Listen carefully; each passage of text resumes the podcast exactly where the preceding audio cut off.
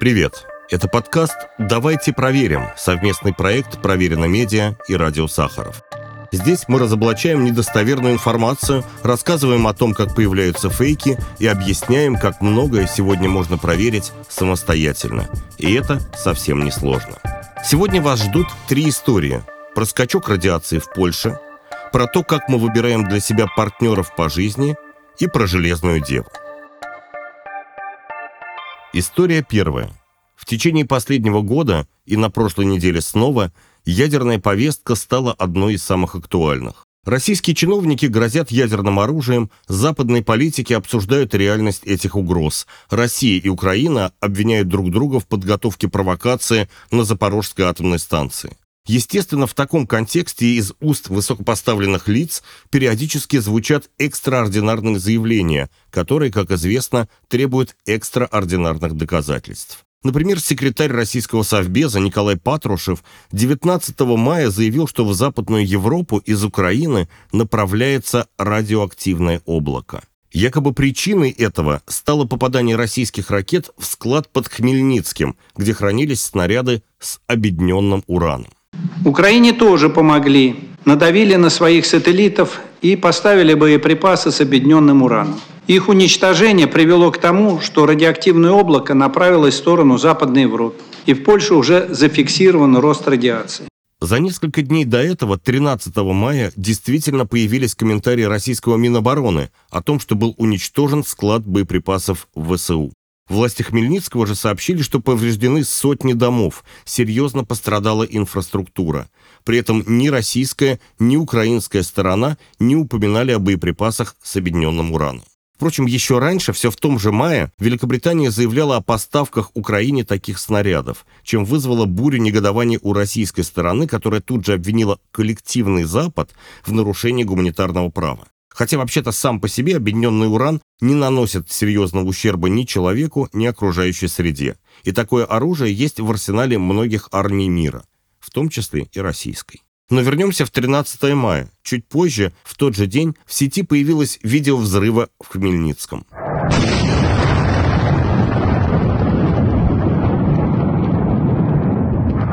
И уже на следующий день по российским телеграм-каналам полетели посты про повышение радиационного фона в Хмельницком и про то, что это случилось именно из-за боеприпасов с объединенным ураном.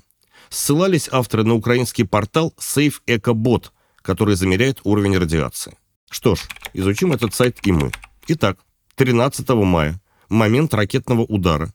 Приборы фиксируют радиационный фон 149 нанозиверт в час – так корректно называть единицу измерения радиации на местности. Далее переносимся в 19 мая, когда были отмечены самые высокие показатели радиационного фона – 157 нанозиверт в час. Давайте сравним эти показатели, например, с московскими.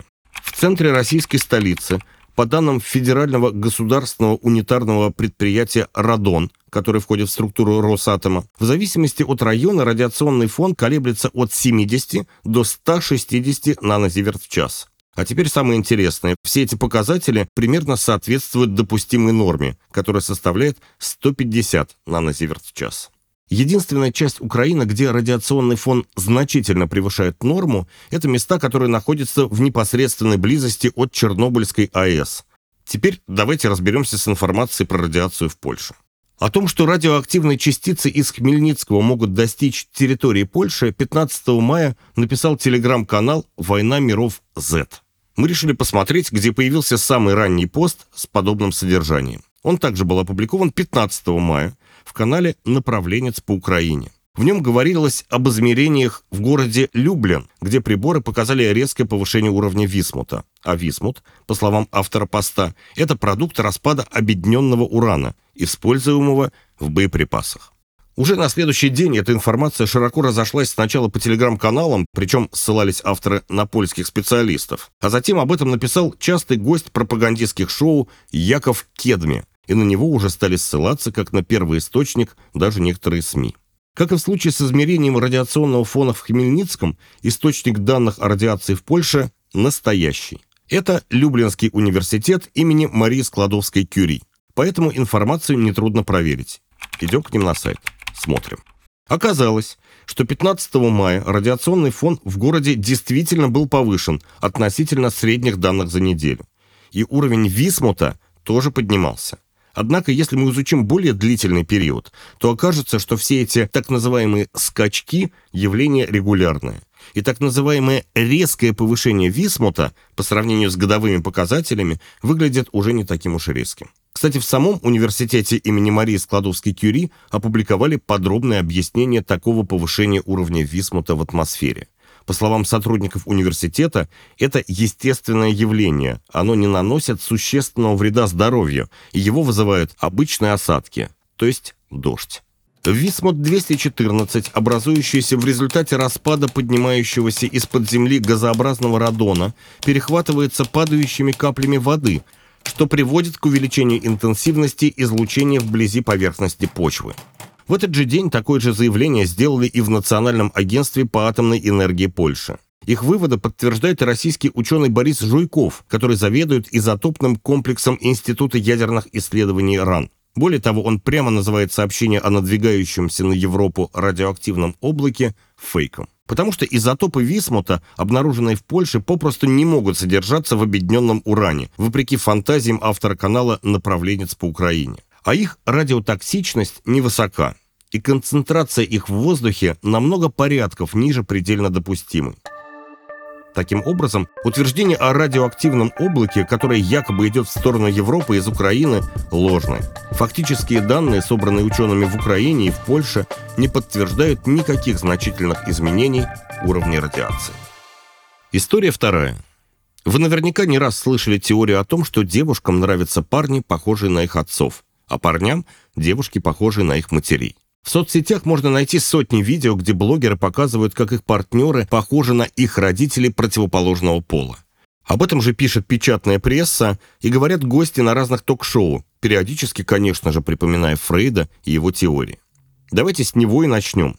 Сторонники идей Зигмунда Фрейда часто вспоминают о комплексе Эдипа и Электры, когда говорят о схожести партнеров с родителями. Собственно, сам Фрейд и придумал термин «эдипов комплекс», под которым он понимал сексуальное влечение к родителю противоположного пола и чувство ревности и конкуренции по отношению к родителю того же пола. Причем Фрейд говорил об эдиповом комплексе применительно и к мужчинам, и к женщинам, а ученик и впоследствии оппонент Фрейда Карл Юнг предложил другой термин – комплекс электры, который использовал по отношению только к женщинам. Фрейд утверждал, что такая привязанность к родительской фигуре формируется в раннем детстве и становится частью нашего неосознаваемого желания и идеала. По его мнению, мы ищем в партнере качества и характеристики, которые нам знакомы и привлекательны из нашего взаимодействия с родителем противоположного пола. И наша неосознаваемая детская привязанность и влечение к родительской фигуре формируют наши предпочтения в выборе партнера во взрослой жизни. Ученые раскритиковали теорию Фрейда за ненаучность, а также слишком субъективную трактовку поведения пациента, патриархальность, сексизм и фаллоцентризм. Тем не менее, впоследствии исследователям удалось обнаружить ряд закономерностей, которые прекрасно вписываются в эту историю. Группа венгерских психологов выяснила, что на выборе партнера во взрослом возрасте действительно отражается та модель мужчины, которую в детстве задает отец. Но связано это не с генетикой, а с ролью родителя в воспитании дочери. Оказалось, что именно фигура отца формирует восприятие людей противоположного пола. В этом исследовании участвовали 49 пар студентов, которые заполняли опросник на определение черт личности. Такой же опросник заполняли их родители, в том числе и небиологические. Оказалось, что и мужчины, и женщины выбирали партнеров, которые похожи по характеру на их родителей противоположного пола. Но только в том случае, если отношения с родителями были хорошими. В этом исследовании речь не шла о внешности партнеров и родителей. Этой проблемой озадачились уже польские и британские ученые. Они пригласили в исследование 49 женщин и показывали им фотографии случайных мужчин. Оказалось, что и здесь те женщины, у которых были хорошие отношения с отцами, выбирали мужчин, похожих на них, то есть на своих отцов. А вот те участники исследования, которые со своими отцами конфликтовали, выбирали тех мужчин, чьи черты лица отличались от отцовских. К схожим выводам пришли и финские ученые, проанализировав выборку из 70 человек, и японские ученые, которые работали со 145 добровольцами. Кстати, интересная деталь японского исследования. Ученые использовали не современные фотографии родителей, а просили предоставить изображения, снятые, когда ребенку было от 2 до 8 лет. Считается, что именно в этот период и происходит сексуальный импринтинг или запечатление определенного образа. Наверняка нашим слушателям-миллениалам слово «запечатление» знакомо в первую очередь по серии фильмов «Сумерки». Это невероятное притяжение, когда все вокруг меняется. В реальности все, конечно, не так ярко и однозначно – Однако определенные аспекты внешности или поведения родителей могут запечатляться у ребенка в раннем детстве и в дальнейшем влиять на сексуальные предпочтения и восприятие привлекательности партнеров во взрослой жизни. То есть ребенок будет ориентироваться на ту внешность родителя, которая осталась у него из детских воспоминаний. А вот еще одно финское исследование, в котором речь идет уже не о характере или внешности в целом. Здесь ученые выясняли, как изменяются сексуальные предпочтения женщин в отношении волосатости партнера в зависимости от фазы менструального цикла. И среди прочего авторам удалось выяснить, что волосатость нынешних партнеров женщин в значительной мере коррелирует с волосатостью их отцов. Ученые предположили, что это тоже может быть результатом заложенного с детства представления о том, насколько волосат должен быть мужчина. А еще одной группе японских ученых удалось обнаружить аналогичную зависимость в росте партнеров и родителей. Причем у мужчин стремление выбирать партнера примерно одного роста с матерью оказалось более выраженным, чем у женщин. Психологи предположили, что это одно из проявлений узнавания своих генов, а все свое эволюционно нам кажется более безопасным, надежным, а значит более привлекательным. Эту теорию подтверждают несколько забавных экспериментов. Например, шотландский ученый Дэвид Перрот в фоторедакторе изменил пол своих студентов на фотографиях. Затем он предложил им эти измененные снимки вместе с изображениями случайных людей противоположного пола и попросил указать наиболее симпатичного потенциального партнера. Большинству студентов самыми привлекательными показались отредактированные версии себя. Британская ученая Темсин Секстон провела более сложный эксперимент. Она собрала фотографии парней и братьев своих студенток. Затем она добавила к каждой паре изображений снимки трех случайных мужчин. Она попросила волонтеров, незнакомых ни с кем из людей с фотографией, расположить вокруг снимков братьев-девушек снимки других мужчин, от самого похожего до самого непохожего. Около трети участников назвали партнеров девушек самыми похожими на их братьев. Такое узнавание своих генов полезно с точки зрения биологии. Оказалось, что достаточно отдаленное родственное скрещивание имеет свои преимущества. Например, пары четвероюродных или пятиюродных братьев и сестер демонстрируют большую фертильность, то есть у них появляется больше всего потомков. Поэтому узнавание может иметь еще и эволюционную причину, которая заключается в стремлении к максимальному распространению своих генов. Таким образом, исследования действительно подтверждают теорию о том, что мужчины и женщины ищут партнеров, похожих на их родителей противоположного пола. Однако действует такой механизм не всегда. Для его включения нужны хорошие отношения в семье и заложенное с детства доверие к фигуре родителя.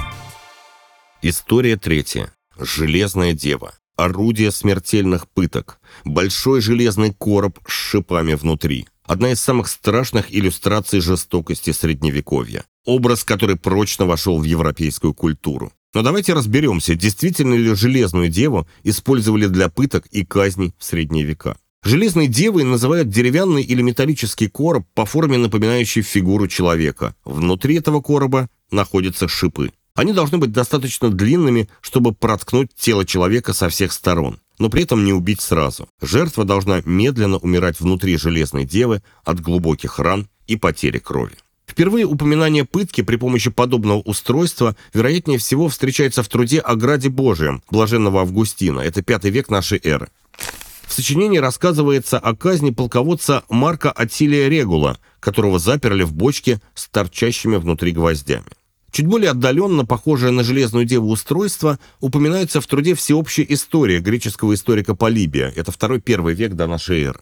Полибий пишет о спартанском тиране Набисе, который придумал аппарат для пыток в виде женщины, из которой торчали гвозди. Называл он его «опегой» в честь своей жены. Если у Набиса не получалось заставить человека заплатить налоги, он говорил «моя опега тебя убедит». После этого в помещение вносили устройство для пыток. Жертву подтягивали копейки при помощи ремней, имитируя объятия. Полибий заключает, так Набис погубил многих, отказывавших ему в деньгах. Однако, кроме этих двух античных историй, никаких упоминаний о подобных устройствах не встречается аж до конца XVIII века. Привет, это Даниил Федкевич, сам главного редактора «Проверено медиа». Все исторические источники можно разделить на первичные и вторичные. Наиболее надежно первичные. Это, собственно, оригинальные документы, манускрипты, дневники, исторические карты, статистические данные и так далее. Для непрофессионального историка доступ к ним обычно сильно ограничен, хотя в последние годы все больше архивов и библиотек оцифровывают свои коллекции и выкладывают их в открытый доступ. Относится это и к сочинениям античных авторов. Многие из них переведены на русский и английский языки не по одному разу. При этом важно найти качественный, а еще лучше комментированный перевод. На русском языке подобные издания уже много лет готовят ученые из Санкт-Петербургского университета. На английском в интернете доступна обширная коллекция на сайте Университета Чикаго. Тем не менее, гораздо привычнее для большинства людей остаются вторичные источники. В первую очередь, это работы самих историков, профессиональных и не очень. Далеко не каждой такой книге или публикации в интернете стоит доверять. Анонимные издания и записи на сайтах лучше просто игнорировать. В остальных случаях проверять, что автор — это специалист по интересующей вас теме и представляет авторитетный исследовательский центр или университет. Дополнительным критерием может стать наличие в книге ссылок. Так станет понятно, что автор основывает свои утверждения на конкретных источниках, вам, как непрофессиональному историку, недоступных, и работах коллег, выступая своеобразным проводником для читателя. Итак, конец XVIII века. Немецкий философ и писатель Иоганн Филипп Зибенскис в своем «Путеводителе по Нюрнбергу» пишет, что в «Железной деве» в 1515 году казнили фальшивомонетчика. По словам автора, этот человек рыдал и мучился два дня, прежде чем умереть. А первая реальная «Железная дева» была обнаружена через несколько лет после публикации путеводителя Зибенскиса. В 1802 году музей Нюрнберга выставил экспонат, якобы изготовленный еще в Средневековье и найденный в одном из близлежащих замков. Он имел форму человеческого тела. Снаружи была сделана стилизация под женский образ, судя по всему, Девы Марии, а внутри поверхность была покрыта гвоздями. Во время Второй мировой войны эта железная дева была уничтожена в ходе бомбардировок. Но сохранилась ее копия 1828 года, которую сейчас можно увидеть в Музее средневекового уголовного права в Ротенбурге. Что же касается той первой железной девы, которую обнаружили в 1802 году, то она, судя по всему, была подделкой. Об этом пишет американский журналист и исследователь Дэниел Мэнникс в своей книге «История пыток». По его словам, в 1838 году этот экспонат тщательно изучил директор немецкого национального музея доктор Майер и пришел к выводу, что та железная дева была изготовлена в начале XIX века. Вероятно, ее сделали под впечатлением от рассказов о пытках Набиса и решили создать похожий механизм для привлечения туристов. И эта затея удалась. Железная дева приобрела широкую известность и стала настоящей сенсацией. Мэникс приводит еще несколько доводов в пользу того, что Железная Дева – это относительно современное изобретение, и в Средневековье оно применяться никак не могло. Во-первых, вряд ли инквизиция, которая боролась с богохульством в любых его проявлениях, могла допустить, чтобы образ Девы Марии связали с пытками и казнями, даже во имя Божье. Ну а во-вторых, такой агрегат просто довольно проблематично применять. Ну, посудите сами. В деву, изготовленную под человека ростом 165 сантиметров, уже не поместишь человека ростом под 2 метра. А гвозди, вбитые так, чтобы впиваться в тело, но не убивать 100-килограммового человека, до 50-килограммового могут просто не дотянуться. И самое главное, ни музейщики, ни археологи не нашли никаких следов подобных приспособлений. И изображений нет тоже. Таким образом, доказательств того, что железных дев применяли в средние века для казни и пыток, попросту нет – Вероятно, миф о таком устройстве родился уже в новое время, скорее всего, на рубеже 18 и 19 веков. Это был подкаст «Давайте проверим» совместный проект «Проверено медиа» и «Радио Сахаров». Пока!